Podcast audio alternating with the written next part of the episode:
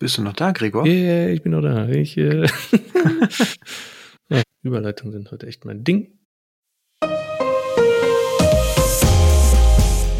Herzlich willkommen zum Datenschutz Talk, Ihrem Podcast für die Themen Datenschutz und Informationssicherheit.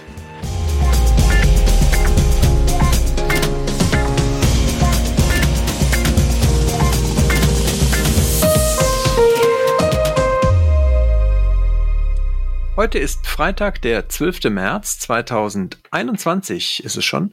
Redaktionsschluss war heute wie gewohnt um 10 Uhr. Mein Name ist Heiko Gossen und an meiner Seite begrüße ich ganz herzlich meinen Kollegen Gregor Wortberg. Hallo Gregor. Hallo Heiko. Gregor, es ist äh, irgendwie in den letzten Wochen enorm viel, was an Themen unter der Woche hier bei uns vorbeikommt. Deswegen würde ich doch sagen, wir starten, steigen direkt ein. Du hast schon ein spannendes Thema als erstes, richtig? Ja, ein spannendes Thema, was uns äh, ja auch seit dieser Woche hochoffiziell seit einem Jahr begleitet. Ähm, Corona, ähm, zumindest dann auf offizieller Seite von den Betitelungen her als Pandemie. Und äh, da gibt es Neuigkeiten zur neuen Corona-Schutzverordnung, die ja bundesweit äh, Schnelltests für Friseure, Kosmetikstudios etc., ähm, also sprich alle körpernahen Dienstleistungen äh, vorschreibt, wenn der Kunde nicht durchgängig seine Maske trägt, wie es ganz offiziell heißt. Und ähm, ja, das in, in diesem Zusammenhang gibt es ja auch immer eine laufende Diskussion im Datenschutz. Wir haben da ja auch schon häufiger darüber berichtet. Ähm, konkret geht es jetzt auch darum, dass da häufiger auch in, in Vergessenheit ja auch gerät, dass Impfdaten oder Testdaten Gesundheitsdaten sind und daher als sensible Daten im Sinne der DSGVO eingeordnet werden und äh, diesem besonders natürlich auch geschützt werden sollten und ähm, nur dann erhoben werden dürfen, wenn der Betroffene auch ausdrücklich eingewilligt hat. Und ähm, ja, die Freiwilligkeit der Einwilligung wird da so ein bisschen in Frage gestellt. Ne? Also darf ich nur mich massieren lassen oder zur Maniküre, wenn ich einen Test habe? Ist, ist das dann noch freiwillig, wenn ich da wirklich hingehe? Ja, das ist die Frage. Der andere Punkt ist, ob man es als Recht, ob man die Rechtsgrundlage auf die, auf den Schutz vor schwerwiegenden grenzschreitenden Gesundheitsgefahren abstellt. Ist auch ein gangbarer Weg. Da ist halt die Frage, wie sind da die angemessenen Maßnahmen zur Wahrung der Rechte und Freiheiten der betroffenen Personen und wie ist, wie ist da die Geheimhaltung und der Schutz dieser Testergebnisse vorgesehen? Und dazu gibt es sehr, sehr viele Unwägbarkeiten und ja, da sind Proteste der Datenschützer, Streitigkeiten und Klagen natürlich auch irgendwo vorprogrammiert. Hm, sind wir mal gespannt, wie es da weitergeht. Ich glaube, äh, das wird uns auch in den Medien noch äh, einige Zeit begleiten. Definitiv. Es ist natürlich die Frage, wo fängt die Verarbeitung auch an? Ne, wenn ich natürlich so einen Test im Laden mache und der Ladenbesitzer sieht dann im Zweifelsfall da vielleicht ein Positiv, ohne dass ich vielleicht auch schon meine anderen Daten angegeben habe, ist es dann eigentlich schon eine Verarbeitung von Gesundheitsdaten. Also es ist durchaus eine, eine spannende Geschichte am Ende ist immer die Frage, wie, ähm, ja, wie, wie werden die Aufsichtsbehörden da auch letztendlich darauf achten. Ich habe ein anderes Thema. Ich glaube, das ist dann etwas, was noch ein bisschen mehr Potenzial an Streit auch beinhaltet. Und zwar geht es um die Bürgernummer. Da haben wir in der Vergangenheit auch schon drüber berichtet. Der Bundesrat hat jetzt wohl auch äh, entschieden, dass man hier diesem Gesetzesvorhaben zustimmt, eine einheitliche Identifikationsnummer auf Grundlage der Steuer-ID einzuführen.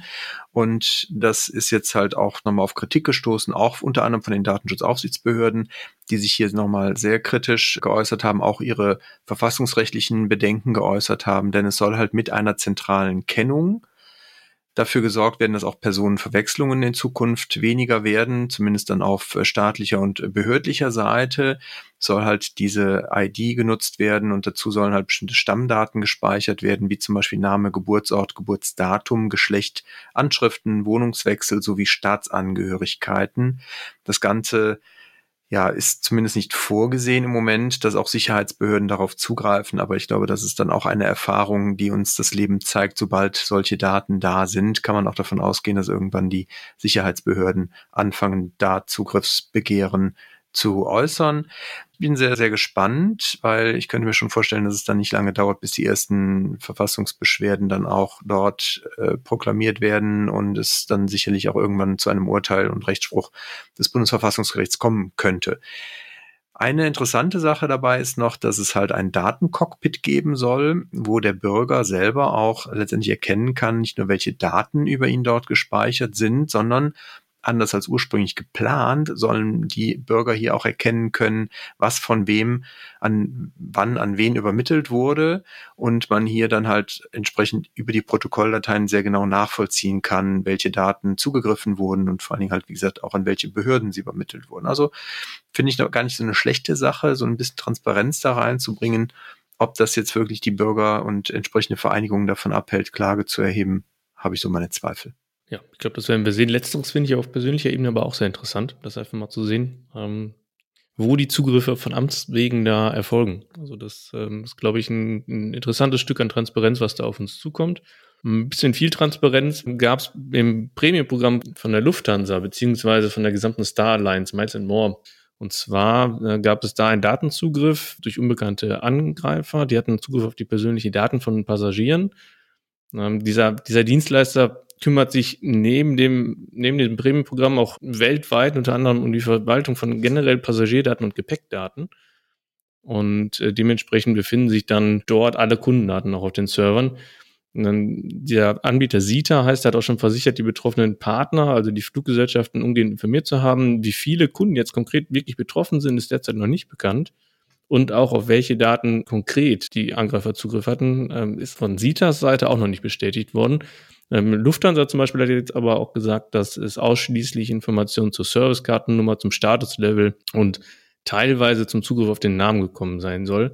E-Mail-Adressen, Passwörter und andere persönliche Daten sollen wohl nicht darunter sein. Die SITA weist nochmal darauf hin, dass sie selber keine Anfragen bearbeiten als Dienstleister, sondern verweist da direkt an die jeweiligen Fluggesellschaften, die Betroffenen dann Auskunft geben können. Datenlecks haben wir wohl diese Woche ein paar. Letzte Woche hat bereits das niederländische Tech-Portal Bleeping Computer berichtet, dass der Ticketanbieter Ticket Counter in den Niederlanden wohl ein Datenleck mit 1,9 Millionen Kundendaten hatte. Und wie jetzt der Tagesspiegel berichtet hat, ist im Rahmen dieses Datenlecks wohl auch der Berliner Zoo und der Berliner Tiergarten sowie das Aquarium in Berlin betroffen. Hier sind wohl auch etwa 400.000 Kundendaten betroffen, die im Zeitraum zwischen dem Ende April letzten Jahres und im August letzten Jahres in den Online-Shop von Ticket Counter wohl die, die Eintrittskarten gebucht haben. Und die haben jetzt auch die Betroffenen informiert. Es ist wohl so, dass, wie Heise berichtet, höchstwahrscheinlich es um Informationen sich zu Name, E-Mail-Adresse sowie Details zu den gebuchten Produkten handelt. Die Weitergabe von Passwörtern, Telefonnummern, Adresse oder Geburtsdaten könnte definitiv ausgeschlossen werden, da die halt im Registrierungsprozess des Online-Shops derzeit nicht abgefragt würden. Es ist wohl so, dass, ähm, wie ein Sprecher der Firma erläutert hat, es hier wohl äh, Datenkopien gab auf Microsofts äh, Cloud-Diensten, hat man sie wohl in einem Anonymisierungsverfahren getestet und im Nachgang halt das Verzeichnis dann nicht angemessen gesichert. Also auch ein Fall, der, ich sag mal, in der Unternehmenspraxis immer mal wieder zu beobachten ist, dass halt Tests gemacht werden, dass Dinge ausprobiert werden, dann mitunter auch mit Echtdaten und es dabei halt nicht die gleichen Sicherheitsvorkehrungen gibt, wie man sie normalerweise halt bei einem produktiven System anwenden würde. Also hier nochmal auch der Rat allen, Unternehmen und Datenschutzbeauftragten Unternehmen immer mal wieder auch dahingehend abzuklopfen, wo gibt es eventuell Tests, wo gibt es Testumgebungen, auch Dienstleistertests und auch da immer wieder zu schauen, einerseits sind da überhaupt die Echtdaten legitim, auch das ist ja etwas, was nicht automatisch als datenschutzkonform gelten darf, mit Echtdaten zu testen und auf der anderen Seite dann auch mal wieder auf die Sicherheitsmaßnahmen zu gucken. Ja, meine nächste Nachricht geht auch äh, um ein Datenleck, um eine Sicherheitslücke, sehr prominent gewesen auch in dieser Woche. Und zwar enthalten die Microsoft Exchange Server mehrere schwerwiegende Schwachstellen, ähm, die zwar jetzt kurzem, seit kurzem auch schon per Update geschlossen worden sind, aber doch vermehrt ähm, von äh, Kriminellen dann auch ausgenutzt werden und äh, diese dann auch Zugriff auf die Server haben. Ähm, mittlerweile, wie gesagt, wurde das Update schon bereitgestellt bei Microsoft. Man kann auch als Administrator prüfen mit einem PowerShell-Skript, ob der eigene Exchange-Server bereits äh, erfolgreich angegriffen wurde. Ähm, Microsoft hatte da schon bereits am 3. März mit einem außerplanmäßigen äh, Sicherheitsupdate äh, darauf aufmerksam gemacht und äh, diese Schwachstellen äh, geschlossen dadurch. und stellte die, die Bedrohung dann recht gering dar. Das Ausmaß, das hat sich jetzt im Nachhinein dann auch herausgestellt, ist dann doch wesentlich erheblicher. Und, ähm, Microsoft macht dafür erstmal einen vermutlich staatsnah aus China operierende Gruppe namens Hafnium ähm, für die Angriffe verantwortlich. Doch da mehren sich jetzt natürlich auch die Stimmen, dass Microsoft da nicht ganz unschuldig dran ist. Und ähm, das Ausmaß, wie gesagt, ist sehr erheblich. Es geht da gibt Stimmen von bis zu mehreren 10.000 Systemen in Deutschland äh, allein aus, die, die kompromittiert werden könnten. Prominentes Beispiel ist ähm, die Europäische Bankenaufsicht, die es auch getroffen hat. Und deswegen rät auch das BSI eindringlich dazu, tätig zu werden und die entsprechenden Updates auch durchzuführen. Ja, es ist natürlich durch die Presse gegangen. Es ist auch nicht zu unterschätzen. Gleichzeitig haben sich auch verschiedene Aufsichtsbehörden ja geäußert hinsichtlich auch der Frage, müssen jetzt eigentlich die Unternehmen eine entsprechende Meldung über Datenschutzverletzungen nach Artikel 33 DSGVO absetzen. Da gibt's halt unter anderem auch vom Bayerischen Landesamt eine entsprechende Pressemitteilung. Dort hat man auch nochmal gesagt, für Unternehmen, die jetzt untätig bleiben, das heißt also keine Patches eingespielt haben, da geht man auf jeden Fall von einer meldepflichtigen Datenschutzverletzung aus.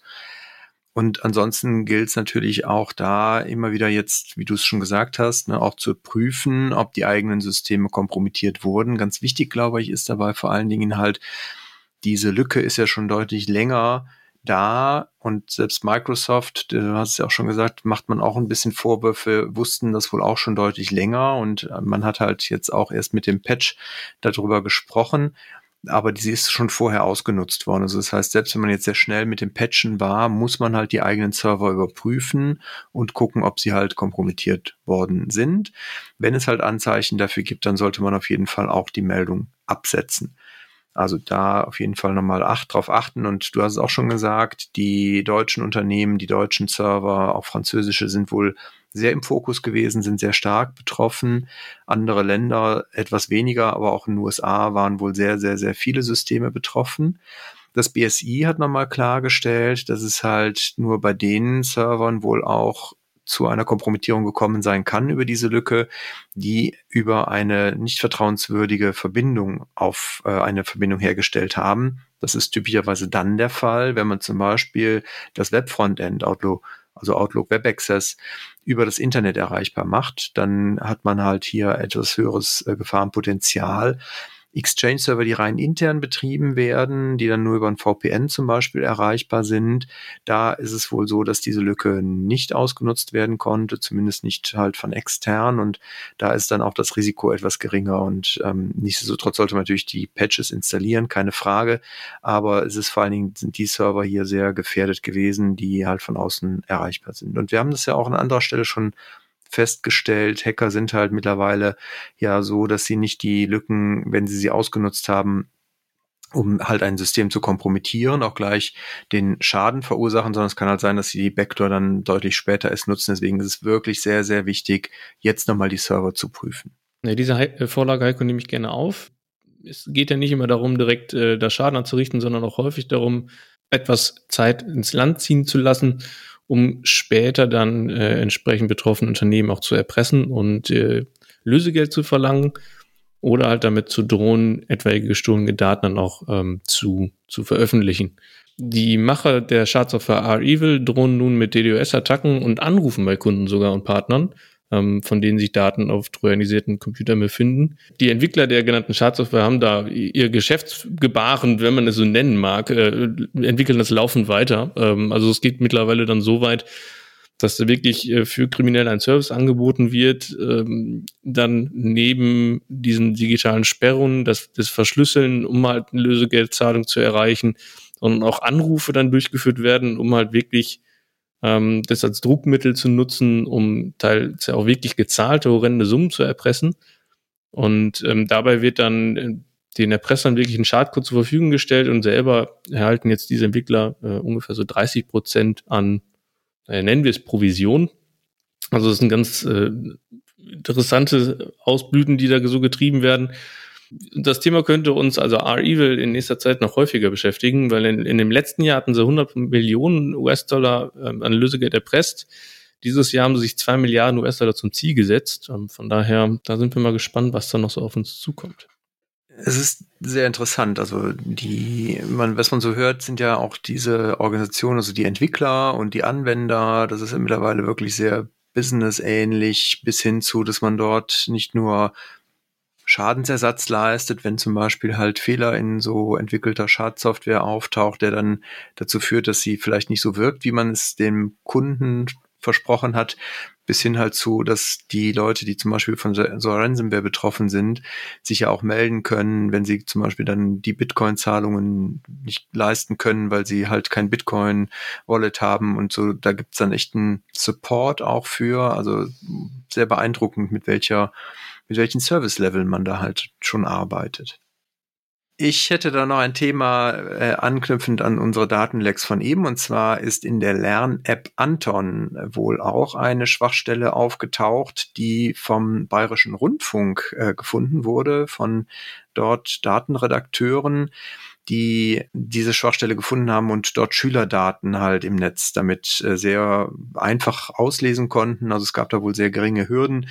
Es gab Daten aus Deutschland und einigen anderen Ländern, die dort ohne Passwort und ohne Sicherheitsmaßnahmen halt übers Internet abgerufen werden konnten. Frei zugänglich sollen Vor- und Nachname, die Schule und die Klassenstufe gewesen sein, sowie Daten zum Lernstand und den Login-Zeiten wie der Bayerische Rundfunk ausgeführt hat, äh, hat man hier wohl äh, die Möglichkeit auch gehabt, dass Außenstehende sich als Lehrerinnen oder Lehrer hätten ausgeben können und so auch Nachrichten an die Teilnehmer verschicken oder an die Lerngruppen.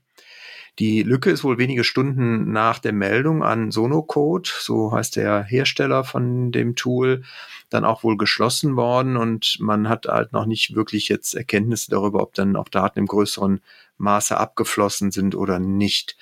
Es ist natürlich in den Diskussionen, die wir in den letzten Monaten ums, rund ums E-Learning und äh, Homeschooling natürlich gehört und geführt haben, wirklich sehr bedauerlich, dass jetzt hier auch ein deutscher Anbieter dann äh, so eine Schwachstelle quasi hat und die dann in der Entwicklung irgendwie durchgeht, wo es ja noch nicht mal irgendwie größeren Aufwand bedarf, um an diese Daten zu kommen. Und dann muss man halt auf der anderen Seite ja immer wieder auch beleuchten oder betrachten, dass halt, ich sag mal, solche Fauxpas bei Microsoft, Teams und anderen, die jetzt da doch sehr stark auch in der Kritik waren, wenn es um US-amerikanische Anbieter geht, halt natürlich nicht so erstmal aufgetaucht sind. Also von daher sollten wir uns wirklich immer wieder dran erinnern, bei aller Kritik, bei Datenübermittlungen in die USA und US-amerikanischen Anbietern, also auch die deutschen und europäischen Anbieter sind halt nicht fehlerfrei und das sollte man dabei, glaube ich, immer wieder sich auch in Erinnerung rufen bei den Diskussionen. Ich, ich vollziehe jetzt einen, einen harten Themenbruch. Ähm, privat freue ich mich immer darüber zu sprechen. Ich habe nicht gedacht, dass das mal freitags passiert in unseren Nachrichten. Die Bundesliga beschäftigt uns heute auch mal. Und ähm, in den Medien ja auch ein sehr, sehr vertretener Fall ähm, war die Verhängung des Bußgeldes gegen den äh, VfB Stuttgart in dieser Woche.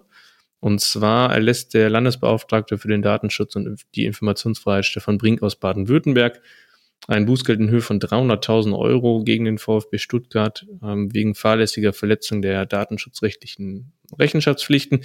Wir hatten in der Vergangenheit auch über die Eröffnung des Bußgeldverfahrens auch schon mal be berichtet. Im Fokus äh, da steht insbesondere äh, eine Mitgliederversammlung zur Entscheidung über die Ausgliederung der Profifußballabteilung Jahr 2017 sowie äh, vereinzelte Datentransfers an externe Dienstleister. Und äh, die Verantwortlichen haben wohl äh, die Aufklärungs- und Ermittlungsmaßnahmen des Landesbeauftragten äh, sehr unterstützt und eigene Initiativen gefördert, ähm, sowie mit der Behörde umfangreich kooperiert. Das hat sich dann wohl auch ähm, auf die Höhe des Bußgeldes ausgewirkt. Das wurde seitens äh, von Herrn Brink sehr gelobt und ähm, dass halt neben den technischen und organisatorischen Maßnahmen, die jetzt verbessert werden, auch ähm, eine Initiative des VfB gestartet wird, äh, wie junge Menschen, zum Beispiel aus den eigenen Jugendmannschaften, ähm, das Thema Datenschutz äh, näher zu bringen und sie darüber aufzuklären. Also an der Stelle mal ein Beispiel, ähm, dass sich das dann für Unternehmen dann auch durchaus dann wohl lohnen kann, mit den Aufsichtsbehörden zu kooperieren. Die Aufsichtsbehörden ist ein gutes Stichwort. Die haben nämlich ja auf europäischer Ebene den sogenannten Europäischen Datenschutzausschuss oder wie es im Englischen dann in der Abkürzung heißt EDPB, European Data Protection Board.